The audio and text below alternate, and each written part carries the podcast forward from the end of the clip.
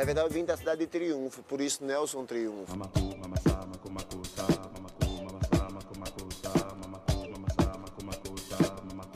Belo Horizonte. Triunfo é Pernambuco. Sou dançarino desde os 10 anos de idade.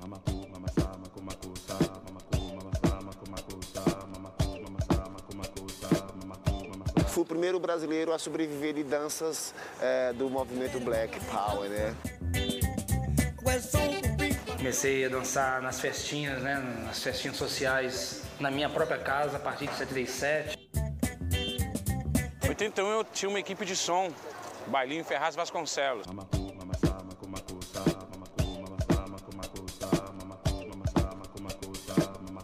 Estava no metrô Tiradentes, qual lá tinha uma cabine de telefônica desocupada e a gente treinava todos os sábados lá.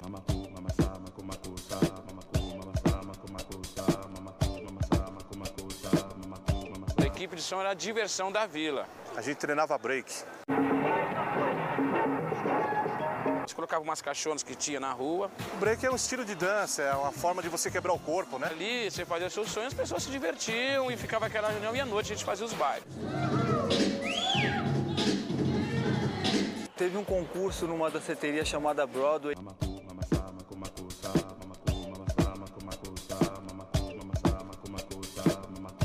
Como eu era capoeirista, eu me aproveitei dos saltos mortais e giros para entrar no, no- no- nesse concurso. Aí eu ganhei uma bolsa de estudo para mim fazer Databyte, que era, que era o primeiro curso de digitação que chegou no Brasil em 1983. 83, 84, a gente era menininho.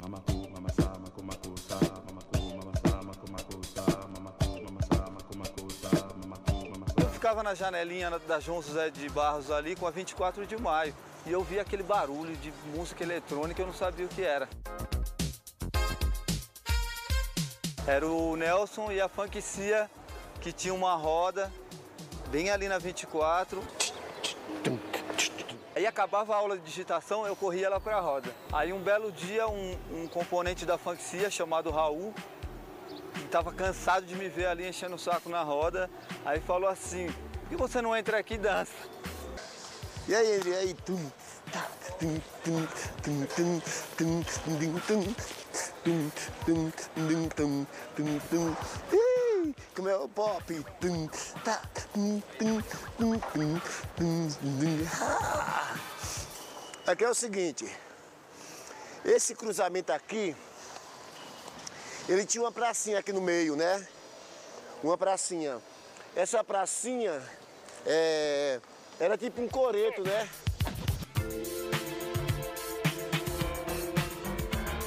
Isso aqui é a pedra símbolo, o marco zero do hip hop nacional. Essa pedra daqui, ela servia, a gente tava aqui, ó, né? Cheguei, ela aqui, ó, né? Deslizava.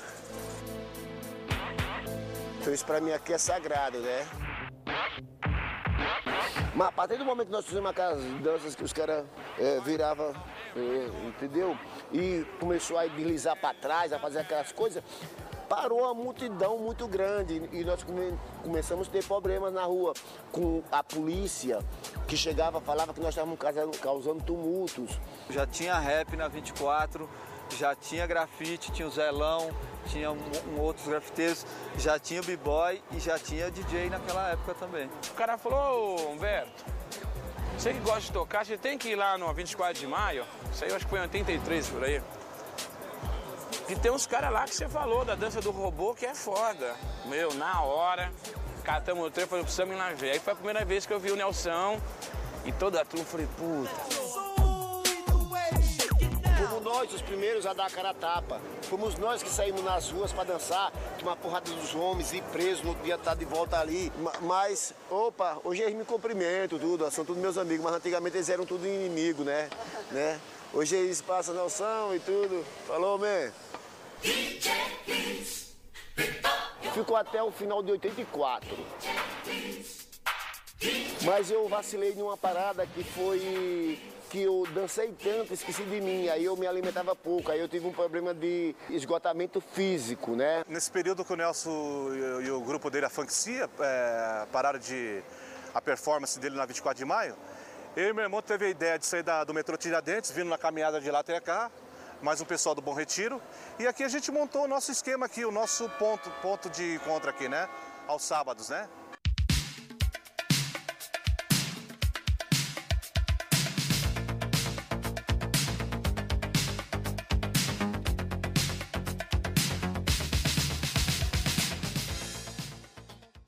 Tempo aquele, viu? E ali é onde a gente fazia racha ali, ó, naquele meio ali, ó. Dá saudade, não tinha essas mesas, né? Ah, era tudo aberto, né? Aqui onde tá esse jardim era um cimentado que funcionava como palco, né? A gente ficava lá na, naquele canto ali, ó. Mas a gente ocupava todo esse espaço aqui, ó. Sábado isso aqui fervia. Ali a gente colocava o, o rádio na, na, na tomada, a gente colocava as bolsas meio que por cima, era aqui, ó. Aí quando o segurança vinha a gente tirava. Isso fez com que a, a- a São Bento, por vários anos, se tornasse o point nacional dos b-boys, principalmente, e dos outros elementos também, porque aqui também eu vi os gêmeos, que hoje são famosos no mundo inteiro, começando aqui. Nosso pai que trouxe a gente. Ele falou, a gente quer ir, quer ir ver. Eu lembro que a gente- quando a gente chegou aqui, tava começando um racho. Então eu lembro que a gente desceu aqui, tava mó muvuca ali no canto. Mamasa, maku, maku, sa, mamaku, mamasa, maku, maku, sa, mamaku, mamasa. Aí você tem que entrar pra ver o que tava rolando, tava rolando um racho. E assim. fui conhecendo a galera. E aí eles me apresentaram o Otávio e o Gustavo. Começou assinando Tico e Teco. Ô, chama lá o Otávio, chama o Otávio. Eu, Ô, gêmeos, porra! É, isso é o gêmeos, cara. Aí comecei toda vez a falar assim, ô gêmeos, porra. Não, eu sou da. Não, não tava o Gustavo, cara, é o gêmeos. Que batizou assim. Cara, é o gêmeo. Cara, se ele já assinou é a mesma coisa. A gente tem a mesma assinatura. Eu me lembro o dia, a primeira vez que eu vi o Nelson vindo aqui. Quando eu voltei, a São Bento já estava em andamento. Aí vinha vindo ali no corredor que tinha os negócios. E o Nelson vem vindo, é o Nelson. O break trabalhava como, como dança, com a dança e tipo como show. Na São Bento não, era treino. O pessoal vinha para treinar, para encontrar os amigos, trocar informação. É outra, é outra coisa. Eu me dedicava mais à, à dança mesmo.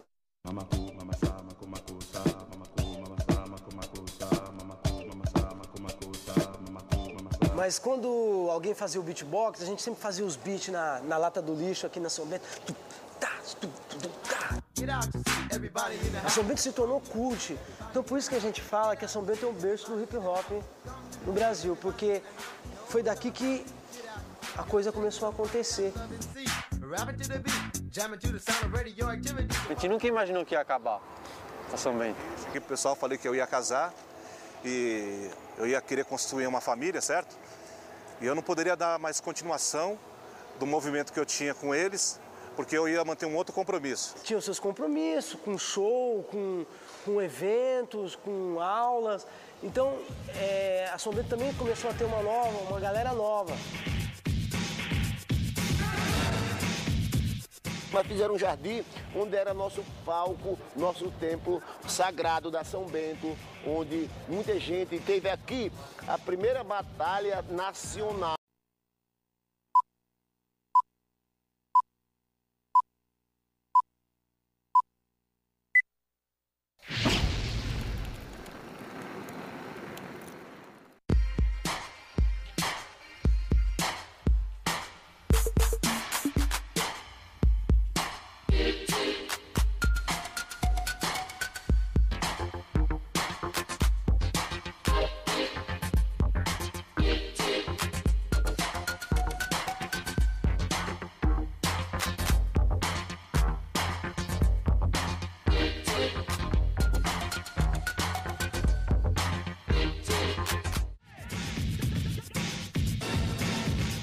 Em 93, eu, eu sentado aqui, aí tinha o Alan Beach, que era da City Warriors.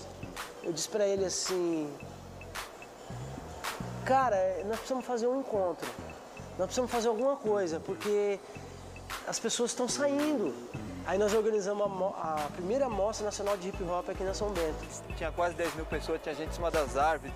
Veio gente de Brasília, Goiânia, Minas Gerais, Espírito Santo. Veio gente do interior, veio gente de tudo quanto é lado. O break começou na mesma época que começou aqui, começou em, em Belo Horizonte também. Em janeiro de 84, eu, o Pelé, o Marx e o Charlinho fomos os primeiros a dançarem na rua em Belo Horizonte. Aí ficaram sabendo que existia aqui na São Bento. Então a ideia dos caras era vir pra cá também, pra poder ter essa troca, né?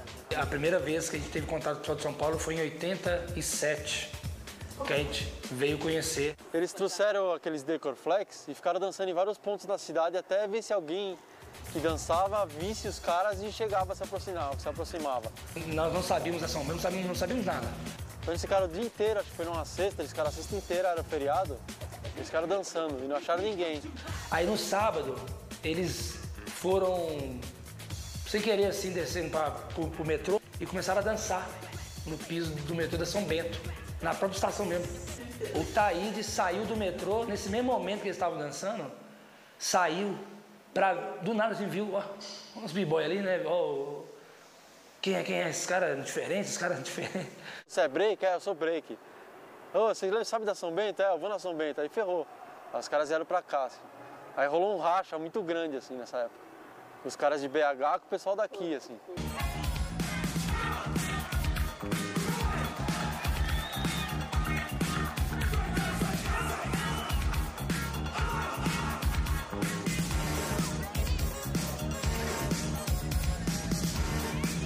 Os rachas era assim, muitas vezes saia briga. Você abrir uma roda e uma gangue e puxar outra para poder rachar.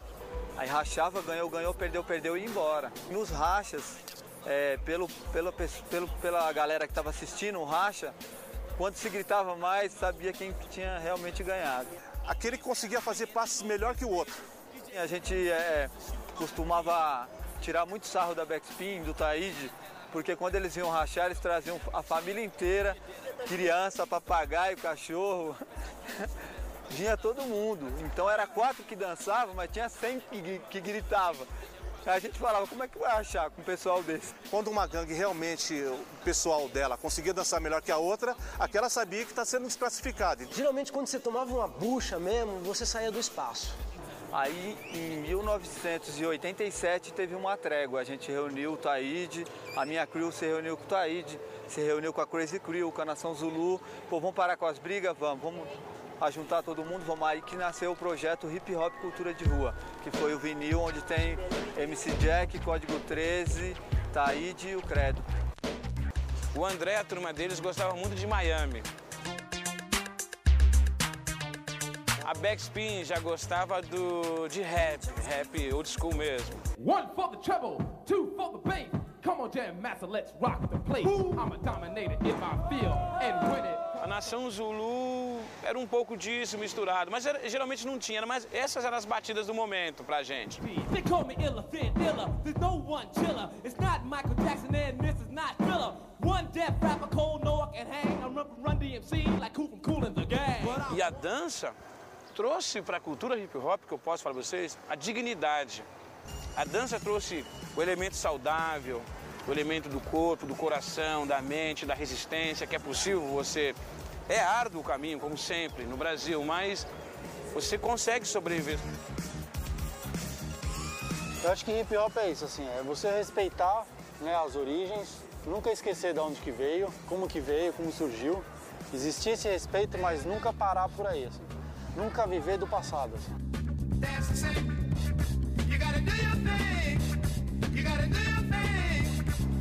DJ todo mundo pode ser hoje em dia, ainda mais que esses aparelhos virtuais aí que existem, simuladores. Para fazer o grafite, hoje em dia, você já tem até na- nos próprios grafiteiros que aparecem agora, recursos técnicos e tecnológicos fudidos.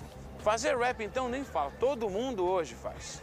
A única expressão do hip hop que é impossível você pôr um robô. Se você pôr um robô, vai ter que fazer o que você faz. É o b-boy, é o movimento do breakdance. Que isso é humano. quando eu comecei, não tinha ninguém para falar assim para mim, ó, tem o top rock tal, o footwork tal, os freezes são esse, os fundamentos são assim. Hoje não, hoje o Jubi Boy já começa com essa informação. Então a evolução dele, naturalmente, é, é mais rápida.